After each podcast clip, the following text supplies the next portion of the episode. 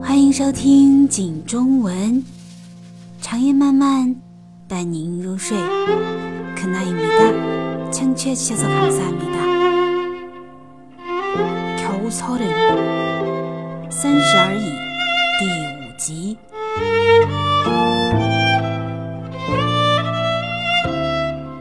顾家被木子妈一顿抢白后，情绪非常低落。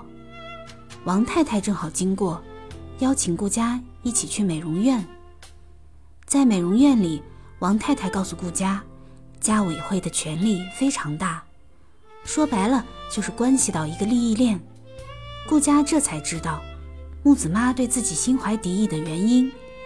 他没想到，在幼儿园这种地方还有这么复杂的事情。顾家为了帮陈宇和钟小琴缓和关系，让他们尽快商量出一个结果。他给钟小琴弄到两张球赛的票，让他们去看。结果陈宇看到一半时，接到了单位的电话，他匆匆离开赛场，独留钟小琴一人。晚上，钟小琴回到家又打不开门锁，一天里积压的情绪，终于忍不住要爆发。钟小琴好不容易平复心情，问陈宇：“他是不是？”真不想要这个孩子，陈宇伤感地说：“他是不敢要，他怕将来有一天，孩子会后悔摊上自己这样一个父亲。”钟小琴知道陈宇有一个不负责任的父亲，陈宇也因此有一个不堪回首的童年。钟小琴有些理解陈宇的想法。一大早。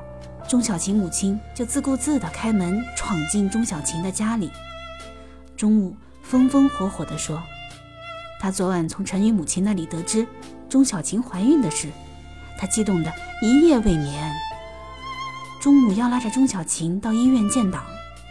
陈宇一向不喜欢丈母娘参与自己的生活，他在一旁苦着脸。